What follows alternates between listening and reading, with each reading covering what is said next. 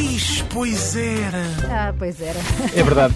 E o que é que nos traz aqui hoje? Traz-nos um programa de televisão, eh, um programa familiar que, que passou na televisão portuguesa nos anos 80, 90 e todas as segundas e sextas-feiras era certinho que eu e minha família Iam para casa. Hã? Iam para casa. Não, já estávamos em casa, não é? Porque estava à noite. Ok. Mas eh, estávamos ali coladinhos ao ecrã para ver eh, isto eh, que vamos mostrar agora. Veja lá se recorda.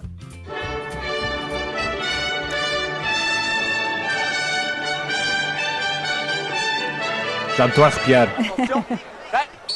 Dois concorrentes por equipa saem do elétrico e vão ter de transportar toda a sua bagagem. Quatro malas e quatro caixas. Caixas que nós podemos chamar caixas de chapéu. Bom, são os chapéus da avó, da tia, da família toda. Só pela voz eu As acho que para concorrentes perceber. Sim, sim. vão ter de manter toda a bagagem. Porque vai contar é o maior número de bagagem conseguir chegar ao final do percurso. Cá está o genérico. O primeiro som era só o sinal da Eurovisão. Não é? Os juízes vão contar as bagagens que cada, cada uma das equipas conseguiu meter no respectivo compartimento. Ai, Jesus. E aqui temos os resultados Já está. deste décimo jogo. Portugal tem 16 pontos, Uhul. a França 14, Suíça 10. O que significa que a grande vencedora desta sexta Quem é? edição é? de Jogos Sem Fronteiras Lisboa! É. Ah, dissemos do tempo. Spoiler! Spoiler, Isabel! É Lisboa, é verdade. Ao grande e clima Aqui há é, duas assim, coisas. logo Estamos assim a falar- apresentador que nos transporta para este grande programa. Sim, Jogos Sem Fronteiras. Ah, há dois momentos que eu recordo muito marcantes para mim, que era o não só o Denis Pitieu, que era Denis en de Preux, e também o facto quando o Hilário Clima começava a dizer Força Portugal, vamos lá, Força Abrantes, vamos, vamos não mostrar. sei, porque, não sei se é real, mas tenho a ideia que eh, as equipas de Braga, Açores, Açores e Madeira ganhavam eram- sempre, sim, quase sempre, sempre, quase sempre. Sim, sim. E eu, eu gosto sempre que eu também o que eu gostava mais nisto também é que gostava de ver e depois no outro dia quando quando juntava com os meus amigos era também comentarmos, viste ontem aquele jogo que empurravam não sei o quê, e ia giro, Para imitar, mas não é? Exato, e para imitar e depois também comentávamos como é que a Madeira ontem não ganhou, é impressionante, eram estava tão fácil, mas enfim. Pronto, os Jogos Sem Fronteiras de facto foram, são uma ideia original de, de Charles de Gaulle, presidente francês nos anos 60, que queria assim unir um pouco mais o- os jovens eh, franceses com, com os alemães. Em 1965, alguns franceses propuseram a ideia a, a outros países da Europa e assim surgiu a primeira edição dos Jogos Sem Fronteiras, eh, eh, que, que é onde participavam a França, a Bélgica, a Alemanha e a Itália.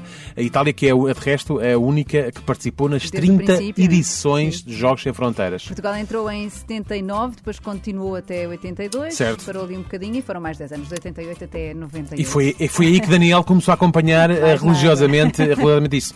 Eh, o, o país com o maior número de vitórias nos jogos é a Alemanha, com seis vitórias, porque depois isto, no fundo, havia depois uma finalíssima das, da- dos Das- todos os jogos. todos os portanto, jogos, sim. a Alemanha venceu seis vezes, em 16 participações, e Portugal logo a seguir com cinco vitórias em Ah, 15. grande. É verdade. Ah, este foi um programa que, durante tanto tempo, foi apresentado por muitos eh, notáveis da televisão portuguesa e da comunicação em Portugal, entre eles Fialho Gouveia e Hilário Clímaco, o mais mediático e mais eh, É associado. toda a gente associa quando se fala Certo, de jogos sem o lado fronteiras. clínico eram sem fronteiras. Ah, mas também, pois, eh, eh, também eh, apresentaram, ou co-apresentaram com a Ana do Carmo, por exemplo, a Ana Zanatti, eh, Luís de Matos, sim, o mágico, a Anabela Mota Ribeiro, portanto. Nestes, nestes 15 participações eh, de Portugal, houve uma série de apresentadores que tornaram isto ainda mais eh, mediático. E ao fim e ao cabo era um programa que juntava toda a família, juntava toda a gente, dava-nos tema de conversa e ao fim e ao Sim. cabo ali um bocadinho também juntava os países europeus. Era, é? era, e ao mesmo tempo é didático, porque É aprendias, eles diziam dizer. Porque claro. depois, cada vez que apresentavam a equipa de certa localidade, davam dados sobre essa, sobre essa localidade, tem habitantes, o que mais. Portanto, era um conteúdo family friendly e Aliás, que toda a gente gostava, dispõe bem. que San Marino não existia eh, por causa dos Jogos da Fronteira. Ok, Já me ok. confessou essa parte. Ok. Jogos Sem Fronteiras, há em algumas localidades portuguesas, como é o caso de São Pedro do Sul, eh, fazem os seus próprios Jogos Sem Fronteiras, desde. Entre freguesias. Oh, sim, entre freguesias, exatamente, também deve ser muito engraçado. Mas, neste momento, os melhores Jogos Sem Fronteiras que, que- que Portugal consegue, consegue assistir são aqueles eh, que são realizados por eh, Olivia Bonamici, às segundas e quartas-feiras aqui nas três da manhã na Renascença.